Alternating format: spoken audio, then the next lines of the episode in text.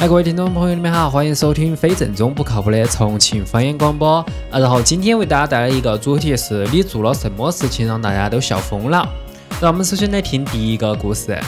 公交车上在等红灯，所以说非常的安静。我是昏昏欲睡，突然听到司机在前面问了一句：“不不不不，有没有？”我睁眼一看，马上就要到我家了。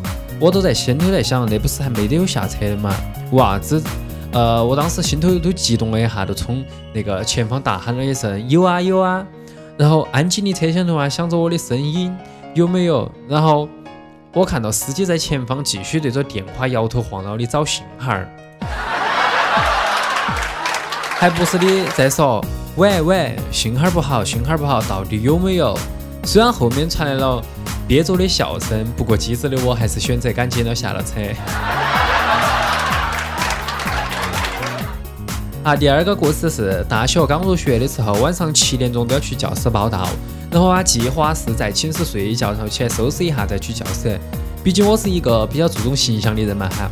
然后，但是我一睡觉，结果一觉睡到了六点半，第一次就迟到，我觉得是不太好，于是我就爬起来一看表，往，就往教室里面冲。然而我焦急的啊又忘了带手机，不过当时我机智的记得，我觉得教室好像是在幺四零五教室。那是我生平的第一次冲进了大学的一个教学楼，心里还是有一点儿，呃，啷个说啊，有点小激动。然后我一边跑一边找幺四零五那个教室，心头啊其实也是，呃，非常的焦急。当时啊，教室里的构造啊，其实我之前都想好了的，我觉得应该都在四楼嘛，毕竟是幺四零五。但是到当我到了四楼，我发现幺四零五那个教室不在了。我在四楼跑了很多遍，然后当时我都非常的懵逼。然后看仪表啊，已经六点五十五分了，然后没时间了。那时候啊，我看到幺四零六出现了一个老师在招呼二班，二班，二班在那个教室。哎呀，我当时就想，我不都是二班的嘛？我觉得一定肯定是我记错了教室，应该就是幺四零六。那个时候啊，那个教学楼可能根本没得幺四零五那个教室，所以说我就找的应该是幺四零六那个教室，然后我就飞速的朝那个老师走了过去，然后我都。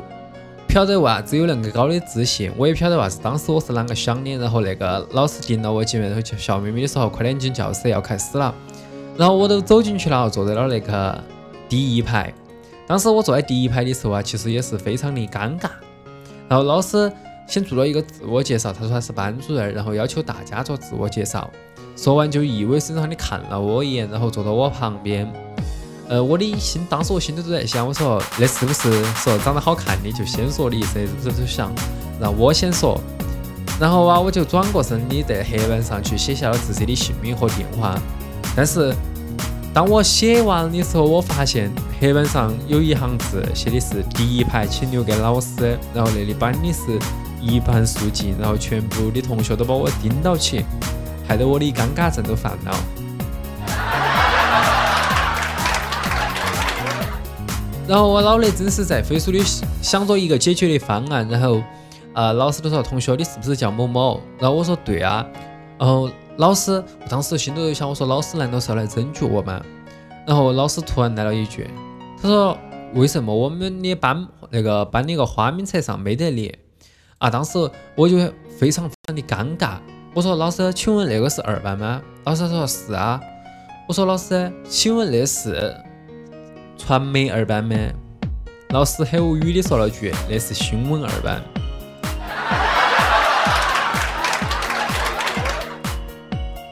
然后我也是非常非常的尴尬，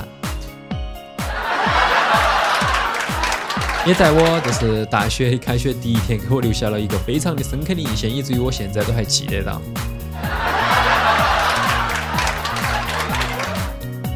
然后高三语文早读课。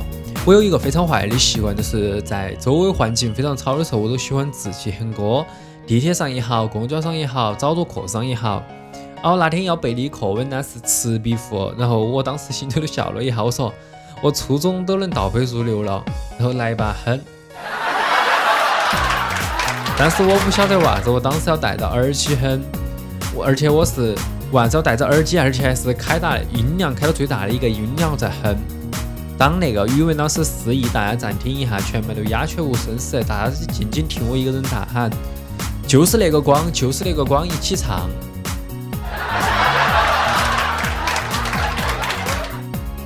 然后我的尴尬症都犯了。然后有一次是我是班长嘛，然后有一次老师嗓子痛，讲课很费劲，同学们呢都还是非常的吵，于是老师都给我使了一个眼神，让我打打感情牌。我当时就拍了下桌子喊道：“都给我闭嘴！没看见老师都得了阴道炎没？你们还有点良心没？” 然后全班都安静了。然后音是声音的音，你们不要想谢我了。然后记得高中上课的时候，每节课上课之前都要喊起立，当然是老师在。喊完“上课”两个字之后，经过大家的讨论，那个责任就落在了身为我们班文娱体育儿的我的身上。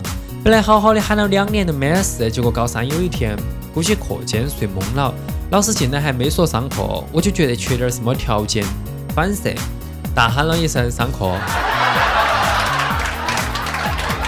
化学老师直接一脸懵逼的看着，大家好像都在说同学你抢了我的台词。过了一两秒，全班就开始爆笑，我直接就趴在桌子上，让我觉得很尴尬。当然，如果你们觉得那是重点的话，其实不是的，可能那段日子太紧张了，我觉得是睡眠不好，过了两天又情景再现，更尬。更尴尬的啥子？更尴尬的是在化学老师的课上，但是那会儿我机智的同桌，在我喊完上课之后，竟然顺势喊了一句起立，配合得真的是天衣无缝。化学老师幽默的来了一句：“那是不是就没得我啥子事了？”然后全班也是在爆笑。然后可能那次成为了一个习惯，到后来呀，大学本来是没有。没有了上课起立那个仪式，可是我习惯了。大一有一节课，老师就随意说了一句“上课”，我条件反射的哈，又反射了一下，然后站起来说一声“起立”，全班都默默的把我沉默了，在那里爆笑，然后我的尴尬症又犯了。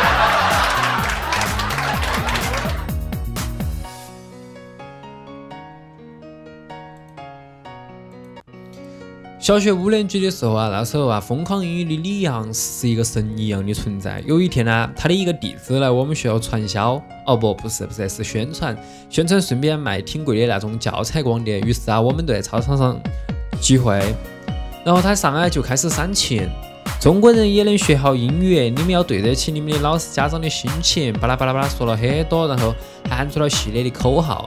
一番鼓动后啊，已经是那个群情激昂。紧接着开始做买卖教材的预热，做了一个小小的互动的游戏。那个李阳的弟子啊，拿着话筒喊：“我数一二三，你们就跑上来。最先到的三个人，我问你们一句英语翻译。如果你们翻译对了，我就讲你们一个疯狂英语的教材。一、二、三。”然后啊，我的那个同学是全年级出名的英语，简直是口语翻译更不在话下。他是一个小胖子，刚刚听了三，握紧了拳头，一路小跑跑到主席台，跑得那叫一个快。到了台上，刚好是第三个。主持人说：“好，就你们三个，话筒递过去啊。第一个面前，请你翻译一个句子。第一个人翻译出来了。主持人说：不错，你哪方面比较薄弱？他说：我的听力比较不会。主持人然后又说：不错。奖励给你一套听力教材，然后第一个人屁颠儿屁颠儿的就跑下去了，大家都鼓掌啊，很欢。主持人又接着问第二个人翻译，他也翻译出来了。主持人问他你哪方面比较不会？他说阅读。好嘞，那我们就送他一本阅读教材。大家掌声鼓励。第二个人也屁颠儿屁颠儿的下去了，大家呀的掌声也是鼓得非常非常的欢。然后啊，最后啊。主持人递话筒给我同学说的时候，请你翻译。昨天我去公园玩儿，他拿起话筒很有范儿的说：“I went to the park yesterday。”主持人说不错，还知道 yesterday 要放在后面。那么你哪方面比较薄弱呢？他突然一脸无知的瞪大眼睛看着主持人说：“叔叔，我英语全都不会。”突然间，主持人也是跟底下的人都是哗哗一片爆笑出来，也是。让我尴尬声又犯了。那么也是今天为大家带来的那些小笑话儿，也是在生活中可能我们会遇到一些事情，也是可能啊在我们的生活中你经历过的一些事情，都是比较搞笑的。那么如果你有什么，譬如生活中啊有啥子搞笑的事情呢，小峰我的可以在那个新浪微博重庆方言广播私信告诉我们，也可以通过我们的荔枝 FM，然后再通过评论下来评论评论说你呃曾经遇到过一些搞笑的事情。那么最后大家如果喜欢我们的节目，记得要订阅我们的节目。然后我们节目是每周不定时的更新，不定时的更新啊。最后也是送上我们每次都会送上的我们的伴奏歌曲，来自 BigBang 的《一天一天》，希望大家能够喜欢。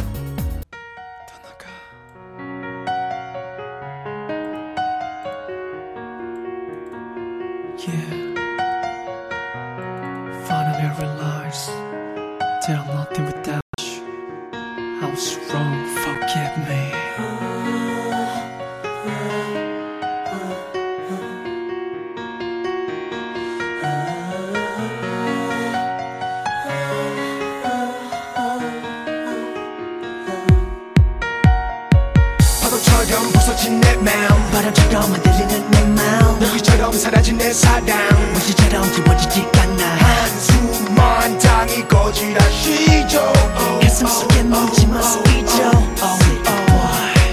네가 없인 단어를 좀못쓸 것만 같았던 now 생각과는 다르게도 그럭저럭 혼자 잘 살아 싶다고 불러봐도 넌나 무대다 멈잖아 헛된 기대 걸어봐도 이젠 소용없잖아. 네 옆에 있는 그 사람이 뭔지 혹시 널 울리진 않는지 그대 내가 보이긴 하는지 벌써 싹 다 잊었는지 걱정돼. 다가가기조차 말을 걸 수조차 없어 애태우고. 나 홀로 밥을 지새우죠 수백 번 지원해줘